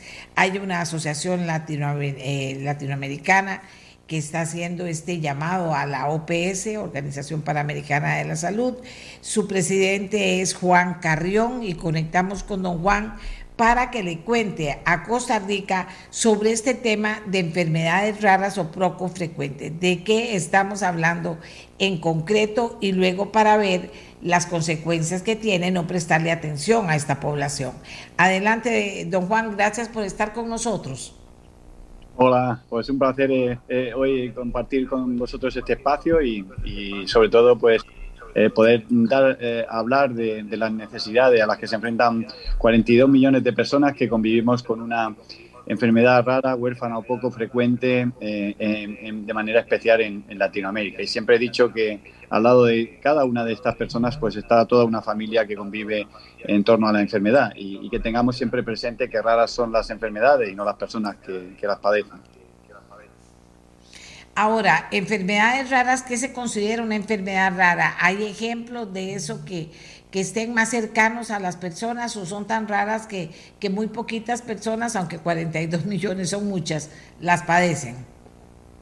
Cuando hablamos de enfermedades raras, estamos hablando de enfermedades de baja eh, prevalencia si tenemos en cuenta la prevalencia de estas enfermedades raras en el contexto europeo, pues estamos hablando de enfermedades raras que afectan a uno de cada 2.000 habitantes. En el caso de, Costa Rica, pues ustedes también eh, adoptan esta, eh, esta, esta, esta, prevalencia en cuanto a definición de enfermedad rara, pero vemos como en otros países de Latinoamérica la prevalencia pues, es eh, superior. Por ejemplo, el caso de Colombia la prevalencia eh, es de 1 a, 5.000 habitantes, o el caso de Perú, eh, en donde habla de uno de cada 100.000 eh, habitantes. ¿no? Por lo tanto, es importante también lograr una unificación en lo que es la definición de enfermedad rara y también la, la prevalencia. Y eso, esto es una de las principales reivindicaciones que, que nosotros trasladábamos en este marco, ¿no? sobre todo eh, tenemos que ser eh, muy conscientes de que eh, esto afecta fundamentalmente entre el 6 y el 8%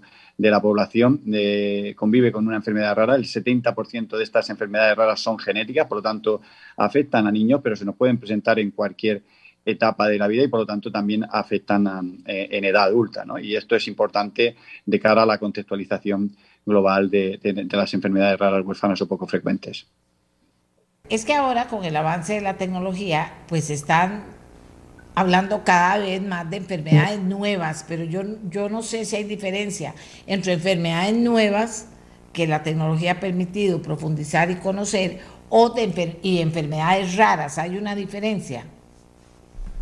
Bueno, eh, no se trata de, hablar de diferencias, es decir, la nueva tecnología, la investigación, la investigación es el futuro y la esperanza para todas y cada una de las personas que convivimos con estas enfermedades raras, eh, huérfanas o poco eh, frecuentes, ¿no? Y esto es importante subrayarlo y tenerlo muy presente, es decir, es muy importante lograr la investigación. A día de hoy tenemos identificadas 6.172 enfermedades raras eh, diferentes, ¿no? Es decir, y cada día la investigación pues aporta eh, el conocimiento de una nueva, nuevas enfermedades raras, ¿no? Por lo tanto, es muy importante cuando hablamos de enfermedades raras responder a dos eh, hitos importantes, ¿no? Y es que precisamente hace apenas unos días celebramos el pasado 28 de febrero el Día Mundial de las Enfermedades Raras y lo hacíamos bajo el eslogan Iberoamérica unida por la equidad, equidad en la definición de enfermedad rara, pero equidad también en el acceso al diagnóstico, en el acceso al tratamiento y, en equidad en igualdad de oportunidades. ¿no? Es decir, pues esos son los pilares que tenemos que responder y los grandes desafíos cuando hablamos de enfermedades raras.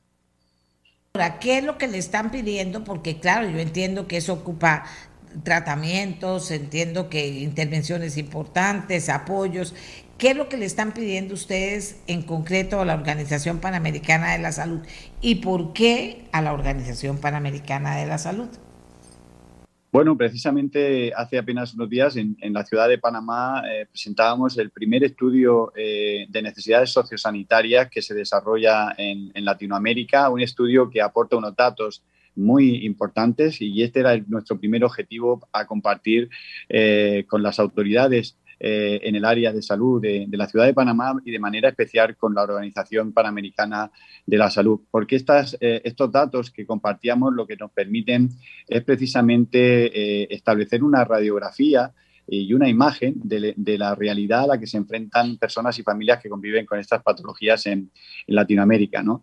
Y, un dato muy significativo que compartíamos es que eh, en Latinoamérica las personas con enfermedades raras y huérfanas demoran hasta ocho años para obtener el diagnóstico de, de una enfermedad eh, rara. Hay incluso también personas que llegan incluso a fallecer sin conocer el nombre de esta enfermedad. Y lo que provoca este, esta demora en el diagnóstico pues, eh, en los pacientes es precisamente un agravamiento de la enfermedad en el 36% de los casos y también eh, una falta en el acceso de, apoyo ¿no? a, a lo que es el tratamiento en un 35% de los casos. Y estos datos que eran entre otros los que compartíamos en, este importante foro eh, en la ciudad de Panamá, pues eh, los trasladábamos de manera eh, especial a la Organización Panamericana de la Salud, sobre todo para poder lograr una implicación a través de esta organización panamericana sobre todo para poder incorporar dentro de lo que es la unidad de enfermedades crónicas no transmisibles de la OPS eh, eh, un grupo de trabajo específico ¿no? que pueda dar a conocer y, promover acciones en, favor de las personas con enfermedades raras. ¿no? Lo, importante es realizar acciones que permitan también capacitar a los profesionales, compartir el conocimiento, compartir las buenas prácticas y sobre todo adoptar eh, resoluciones que permitan también incidir en la necesidad de establecer políticas públicas eh, que generen un marco de protección al colectivo que representan las, personas con enfermedades raras y su familia. ¿Quién decide o define o señala que es una enfermedad rara? bueno, eh, eh, eh, eh, para definir esa enfermedad rara, efectivamente, pues si lo hacemos en un contexto internacional, pues a través de, la Organización Europea, en Europa la prevalencia, como te decía, era de uno de cada 2.000 habitantes, pero esto en, el contexto de Latinoamérica, pues hemos visto cómo esa evolución varía en función del país de, referencia, ¿no? Y, esto nos, nos, indica a que es muy necesario también dar respuesta, ¿no? Es decir, porque eh, cuando hablamos de enfermedades raras hablamos de ese 6-8% de personas eh, que las padecen, pero uno de los hitos que se ponen de manifiesto también y de los grandes desafíos en Latinoamérica es poder contar con registros de pacientes en los diferentes países. A día de hoy no existen registros que, nos que permitan identificar con nombres y apellidos las personas que conviven con estas enfermedades raras en los diferentes países de Latinoamérica. Y esto es una, es una de las eh, prioridades que tenemos que también instar a las autoridades eh, sanitarias para lograr que existan este tipo de registros de pacientes con enfermedades raras que nos permitan también eh, analizar en profundidad sus necesidades y poder establecer eh, un marco de protección que pueda responder a todas y cada una de estas necesidades. Entiendo. ¿Y ahora qué está pasando con esta gente que tiene enfermedades raras? O sea, ¿qué está pasando con su tratamiento, con su seguimiento? ¿Qué está pasando con ellas? No son poquitas. Bueno, evidentemente mm, eh, no, son, no son pocas. En el caso de, eh, específico, por ejemplo, de, la, de, Costa Rica, pues son más de 340.000 eh, habitantes los que conviven con estas enfermedades raras, ¿no? Es decir, 340.000 habitantes que necesitan de respuesta de, los responsables de la administración, al igual que esos 42 millones de personas. Necesidades sociales, sanitarias, eh, laborales y, educativas que se tienen que poner encima de la mesa. Y sobre todo, mm, poder garantizar ese acceso eh, al, diagnóstico de una enfermedad rara eh, de forma temprana, al igual que podamos también garantizar el acceso a los tratamientos y a los medicamentos huérfanos que a día de hoy conocemos y que pueden ayudar al paciente a mejorar su calidad de vida o incluso en algunos casos hasta curar la enfermedad. Por lo tanto, Todas estas son las necesidades que nos trasladan eh, las personas que conviven con una enfermedad rara, al igual que nos ponen también de manifiesto el acto e impacto económico que supone convivir con una enfermedad rara, al igual que también las necesidades tanto en el área de discapacidad o inclusión en el ámbito educativo eh, y laboral. Por lo tanto, eh, como te decía, estas son necesidades que se nos ponen encima de la mesa que día a día eh, identificamos en, personas y familias que conviven con estas enfermedades raras y que necesitan de, respuesta. Y para ello, pues nosotros desde la Alianza Iberoamericana de Enfermedades Raras, que hoy representa a 17 eh, países eh, y concretamente a más de 600 organizaciones, pues lo que pedimos es precisamente a los responsables de, políticos de los diferentes países que establezcan políticas públicas que generen ese marco de protección a, todos y cada una de las personas que conviven con estas eh, patologías. Ese es, es nuestra, eh, nuestro objetivo prioritario para lograr que estas enfermedades raras sean consideradas una prioridad social y sanitaria dentro de los diferentes sistemas nacionales de, de salud característica de las enfermedades raras entonces sería que son incapacitantes. Sí, en, el 80% de, de, los casos que conocemos, eh, eh, la enfermedad rara también eh, lleva asociada una discapacidad, por lo tanto, es importante responder precisamente a, la discapacidad en, su globalidad, en su conjunto, garantizando esa integración plena y reconociendo derechos precisamente a las personas con discapacidad. Yo siempre he dicho que cuando hablamos de personas con discapacidad, lo que tenemos que hablar son de personas con capacidades diferentes y también es nuestra obligación y nuestra responsabilidad el poder mm, garantizar unos derechos en equidad a cualquier persona con una enfermedad rara y también con, discapacidad. Y esto es algo que, tenemos que también eh, poner encima de la mesa, sobre todo para que se promuevan acciones que, garanticen ese acceso eh, a cualquier recurso que precisen una persona con discapacidad o con enfermedad rara. Ahora, eh, que me parece importante. Aquí en Costa Rica, pues tenemos eh, la ventaja de la seguridad social y que es universal, etcétera. Esto en los expedientes de una persona se pone como enfermedad rara. Existe el término para detectarlos. ¿Cómo se detectan? Sí, ya usted me dijo, hay un marco, pero ¿cómo existe el término dentro de un sistema de salud para una persona que tiene una enfermedad rara?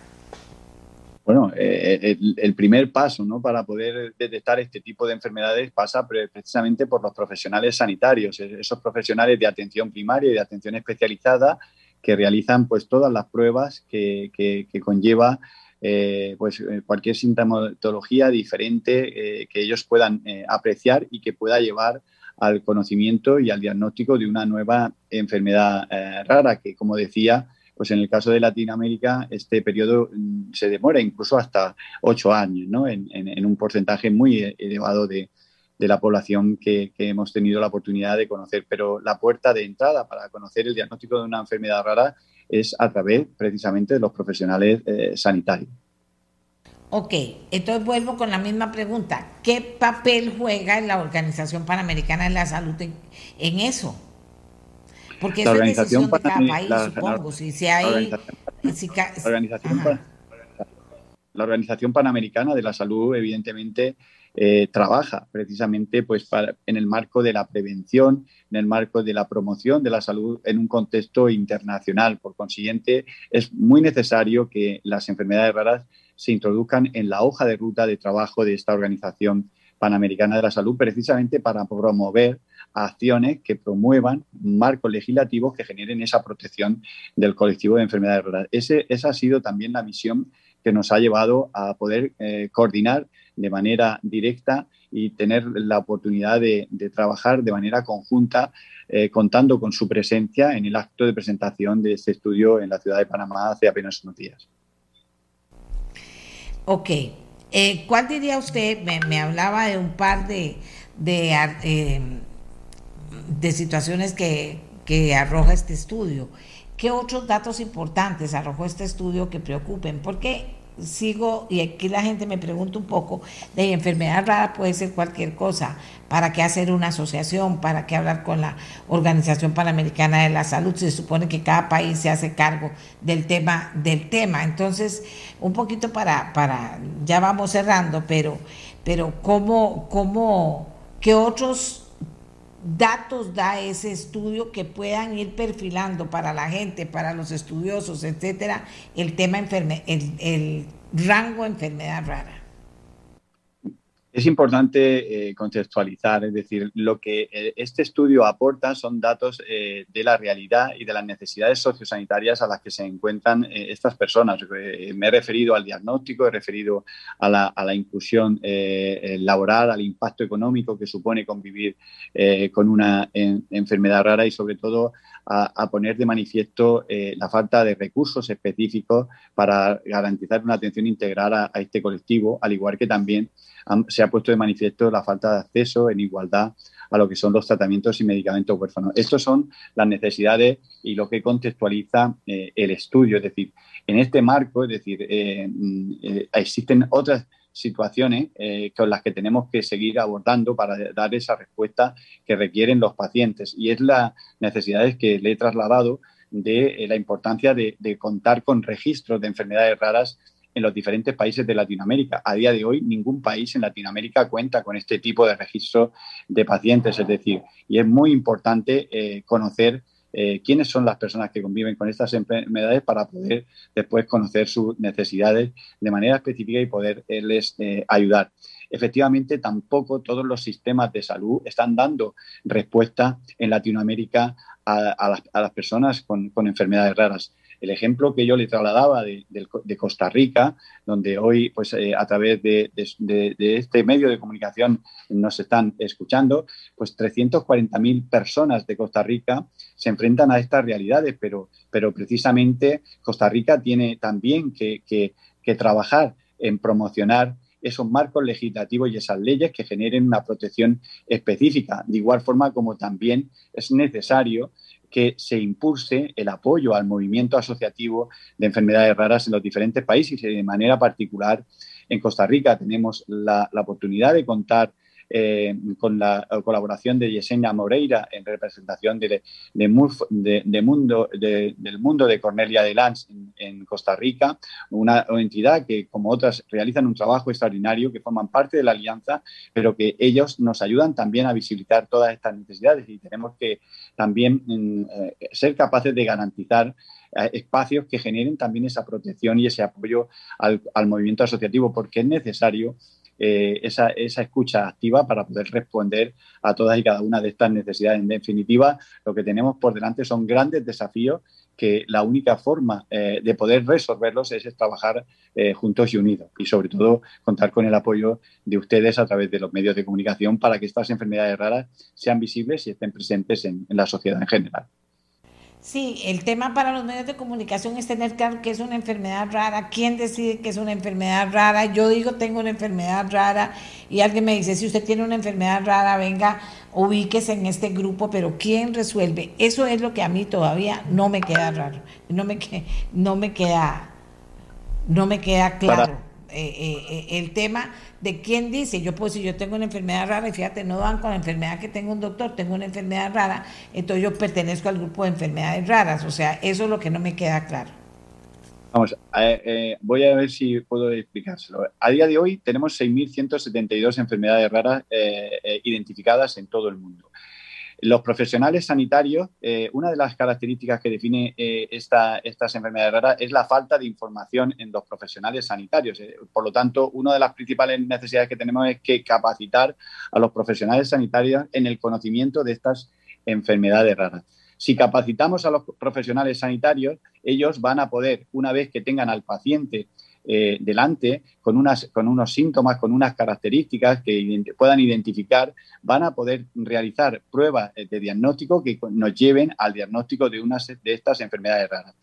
Cuando, eh, para poderle poner nombre a la enfermedad, tiene que ser, eh, estar identificada dentro de esas enfermedades que nosotros consideramos de baja prevalencia, uno de cada 2.000 habitantes. Y, y evidentemente, conocer y responder a las características de cada una de esas enfermedades raras identificadas, pero la persona que diagnostica el nombre de la enfermedad es precisamente ese profesional eh, sanitario. Y una vez que hemos diagnosticado la enfermedad, pues podamos eh, y conocemos las necesidades de este paciente, entonces tenemos que ser capaces de movilizar todos los recursos necesarios para garantizar a ese paciente una atención integral, porque van a ser precisamente eh, va a precisar de otros perfiles profesionales que puedan responder a toda y cada una de esas necesidades. Ese es el proceso al que nos enfrentamos y, que tenemos que dar respuesta, sobre todo cuando hablamos de diagnosticar una enfermedad rara. Perfecto. ya quedó más claro. Muchísimas gracias al señor Carrión que nos está hablando de este tema interesante, 42 millones en Latinoamérica. Mm, hay muchísimo que hacer en la materia. Bueno, vamos a, a estar pendientes de, más detalles de estas enfermedades raras aquí en Costa Rica, por dónde anda el tema, qué tipo de enfermedad que hacen. Vamos a, ir, eh, eh, que esto nos abre la puerta de muchas preguntas para hacer y para investigar. Muchas gracias al señor Carrión por, Carrión por haber estado con nosotros. Señores, en este momento allanan despacho del ministro de Obras Públicas y Transportes y dos casas por caso Cochinilla.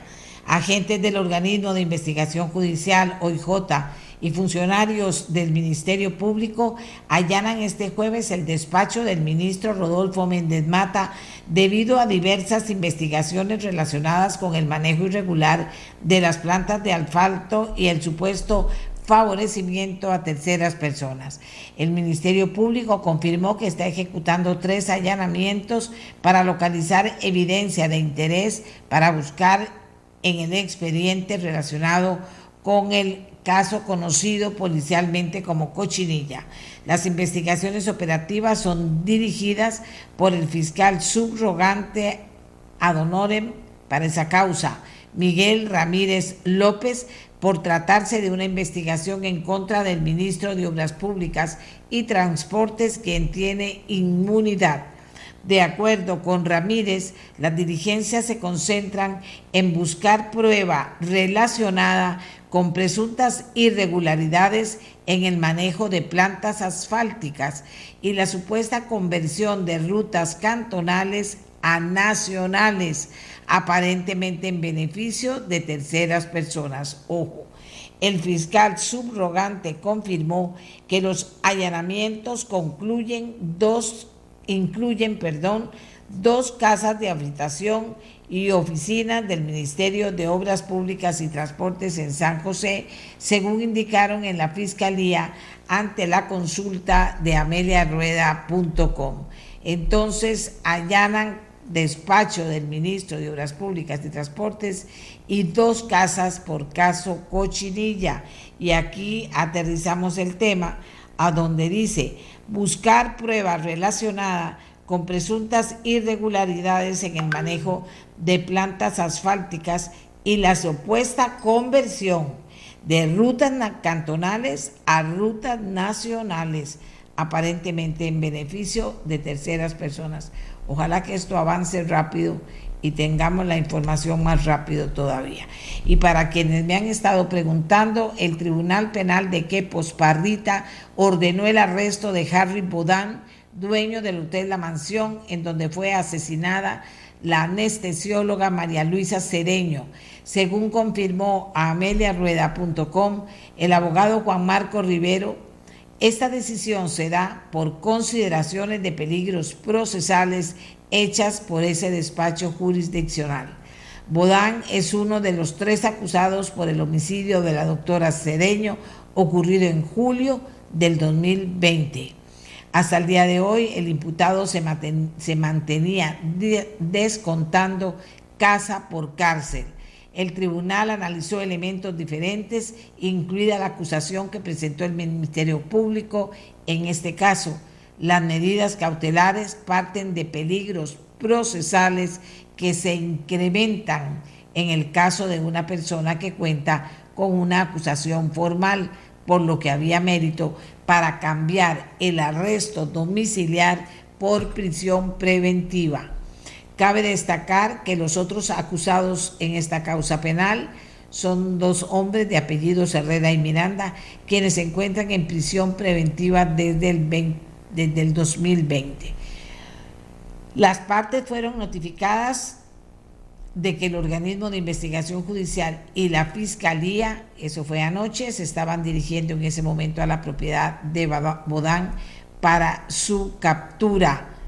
El jurista Rivero, que nos facilitó la información, representa a la familia de María Luisa Cedeño. Así están las cosas con esta historia. Podríamos decir, va caminando esta historia. Eh, vamos a ver